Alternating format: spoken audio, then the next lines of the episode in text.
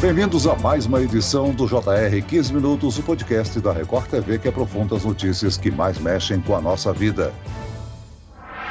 O Jornal da Record faz um alerta. Falsos anúncios oferecem vantagens no programa Desenrola do governo federal. As publicações cobram taxas e ainda usam dados pessoais das vítimas. Vale lembrar que os acordos do Desenrola são feitos diretamente com as instituições financeiras e sem intermediários.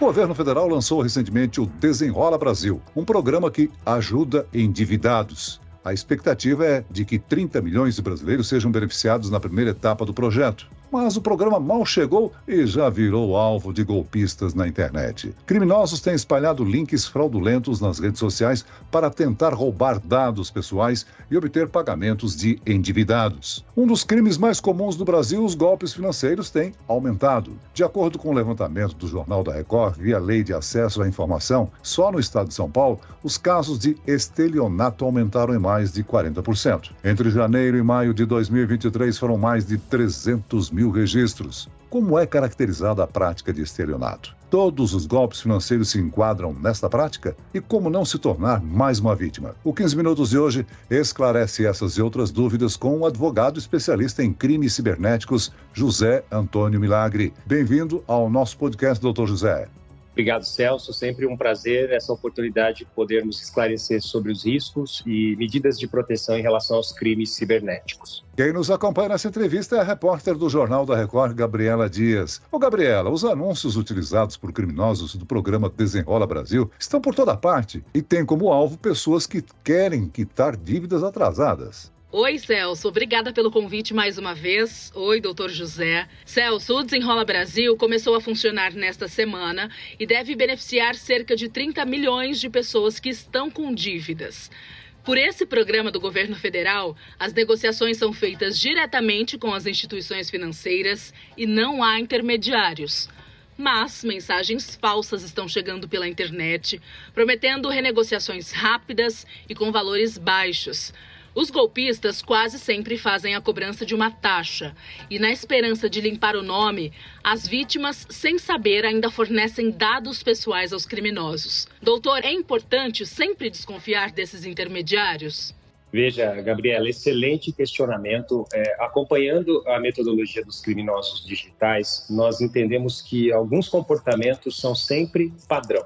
E um deles é acompanhar movimentações sociais ou momentos de grandes programas, momentos de comoção, ou que existem milhões de pessoas interessadas, de curiosidade, para aplicar golpes. E o Desenrola Brasil não é diferente, nós estamos falando aí de aproximadamente 71 milhões de pessoas com dívidas. Nesse primeiro momento, aí mais de 2,5 milhão de pessoas serão beneficiadas com esse projeto do governo federal que visa a redução é, de débitos e a negociação. E é nesse ponto que os criminosos ingressam, criando sites falsos, fazendo anúncios em redes sociais e serviços de mensagem privada com uma oferta muito chamativa. Nós encontramos aqui anúncios de criminosos com 90%, 95% de desconto. Portanto, é sim necessário total desconfiança dessa pessoa e sempre procurar acessar os sites oficiais para evitar acabar pagando o marginal, acreditando aí que estava fazendo uma negociação da sua dívida. Agora, doutor, a fraude financeira, por mais sofisticada que seja, na verdade é uma modalidade de estelionato. O que, que se enquadra nessa prática?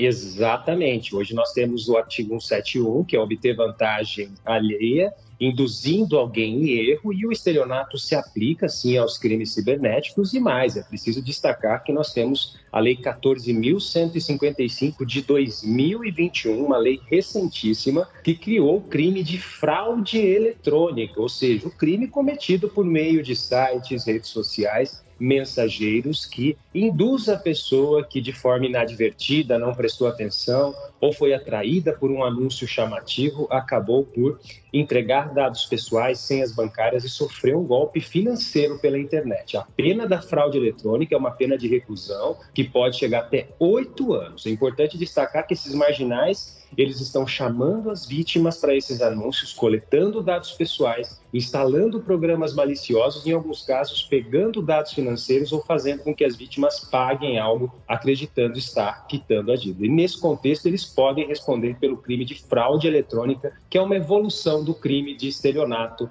para contemplar o estelionato praticado pela internet. Os golpistas já distribuem links falsos do Desenrola Brasil na internet para pegar dados e dinheiro. Um deles até simula um chatbot de autoatendimento que faz perguntas e as responde com promessas enganosas sobre o programa de renegociação de dívidas.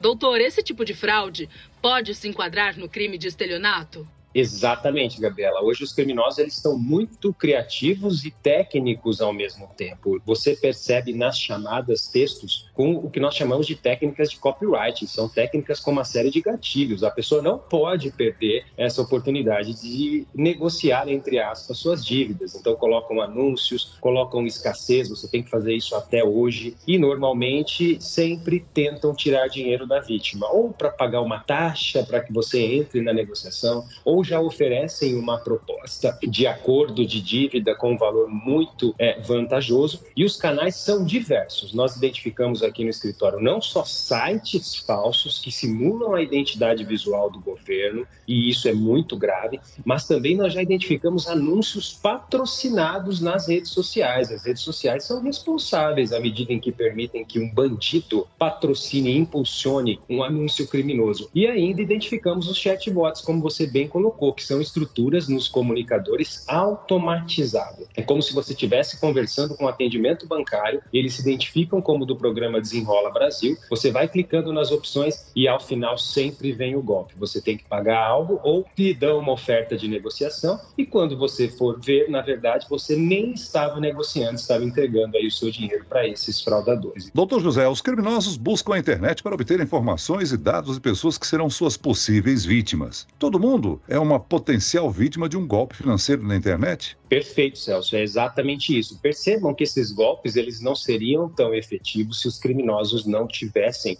informações das vítimas. Então é importante destacar também que muitas vezes o criminoso já sabe que a vítima tem débito, já tem acesso à base de dados, já tem acesso até mesmo a valores que a vítima deve. E tudo isso reduz a capacidade de discernimento. A vítima acredita realmente estar falando com alguém da instituição financeira. Que a Febraban indica que as pessoas pesquisem somente com as instituições. Então, vá até o site oficial, jamais consulte isso via buscador, sempre acesse diretamente ou procure uma agência para saber sobre o projeto Desenrola Brasil. A tecnologia, da mesma forma que amplia oportunidades, lamentavelmente favorece a ação de criminosos. E os golpistas sempre buscam estratégias, produtos e serviços que carregam a possibilidade de um retorno rápido e alto, né? Exatamente. Você parar para pensar hoje o programa na sua primeira faixa, pessoas com renda mensal até 20 mil, você tem aí em torno de uma possibilidade de 3 milhões de pessoas, 2 milhões e meio de pessoas já serem beneficiadas logo no início. Imagine a escala para o criminoso digital. O criminoso digital está sempre atento a esses programas. Foi assim com o auxílio emergencial, foi assim na pandemia, foi assim com aquele programa do Banco Central que você podia consultar se tinha dinheiro perdido. A gente até comentou aqui na Record sobre isso. E agora a bola da vez é o Desenrola Brasil. As pessoas buscando limpar o seu nome acabam se deparando com esses fraudadores que em algum momento vão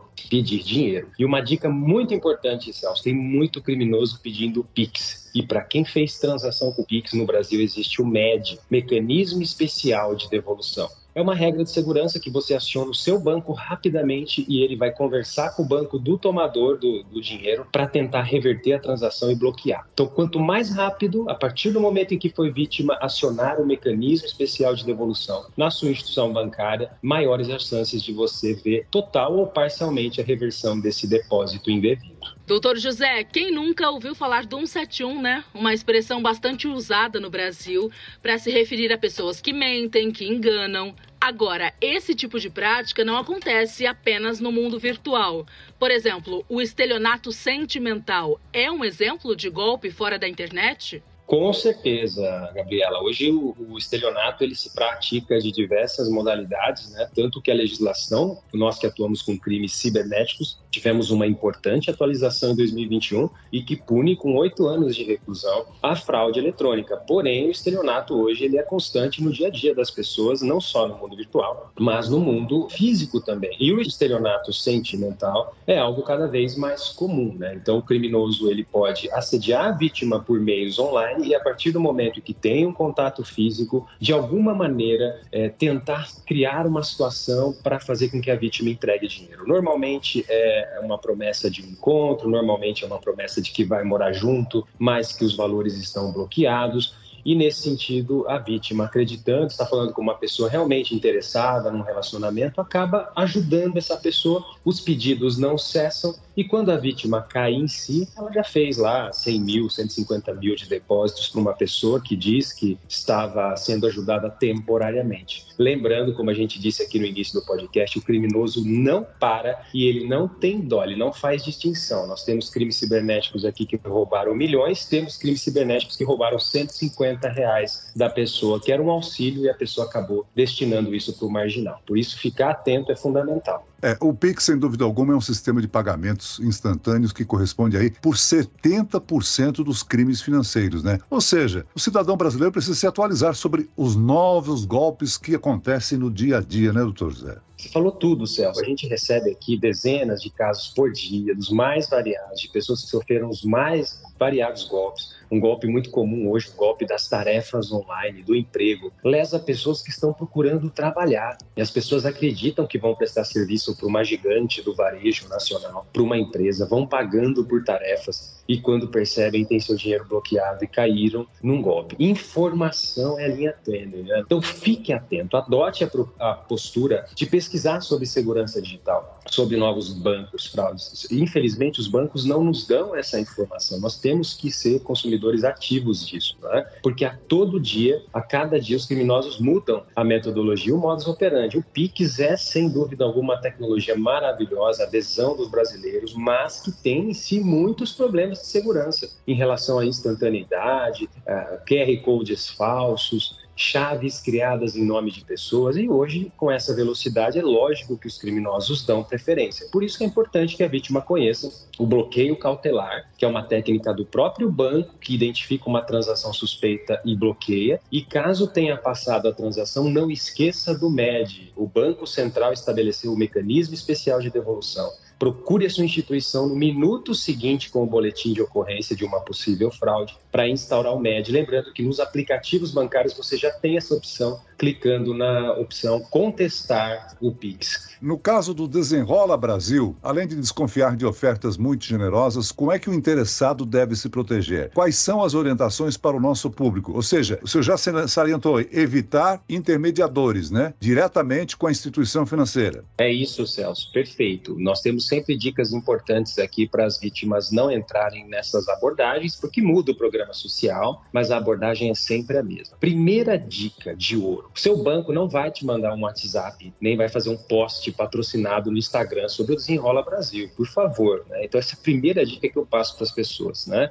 Segunda dica: você não vai pesquisar sobre o Desenrola Brasil no Google, no buscador, porque os criminosos ranqueiam sites falsos. Terceira dica: se você receber um link, sempre olhe o link completo, se ele não está com uma URL encurtada, se ele tem uma conexão segura, se ele é realmente o site do repositório oficial. Quarta dica, muito importante: se você for acessar o serviço online, acesse diretamente no seu navegador o link do programa e certifique-se que esse é o link correto. Nós temos informações hoje divulgadas por sites oficiais. Isso é muito importante. Quinta dica: não confie em intermediários. Esse é um programa do governo federal e, e, está trabalhando junto com as instituições. Não existe aqui intermediários. E uma sexta dica que é interessante destacar, né, Celso? Desconfie de ofertas surreais, né? Negociações de dívida com 98%, como foram os casos que nós recebemos aqui no escritório. No mínimo, gerar uma desconfiança. E sétima dica: pesquisar, pesquisar, pesquisar. Não forneça dados pessoais, não faça nenhum pagamento, pesquise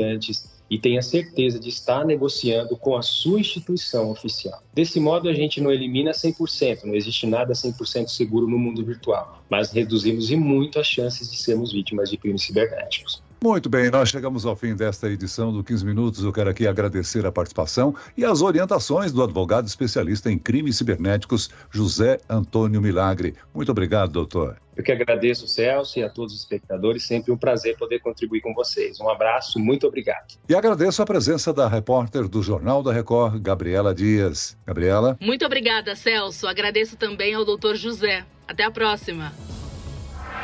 Esse podcast contou com a produção de David Bezerra e dos estagiários Lucas Brito, Fernando Russo e Cátia Brazão. Sonoplastia de Marcos Vinícius, coordenação de conteúdo Edivaldo Nunes e Deni Almeida. Direção editorial Tiago Contreira, vice-presidente de jornalismo Antônio Guerreiro. Você pode acompanhar o JR 15 Minutos no portal r7.com, nas redes sociais do Jornal da Record e nas principais plataformas de streaming. Eu, Celso Freitas, te aguardo no próximo episódio. Até amanhã.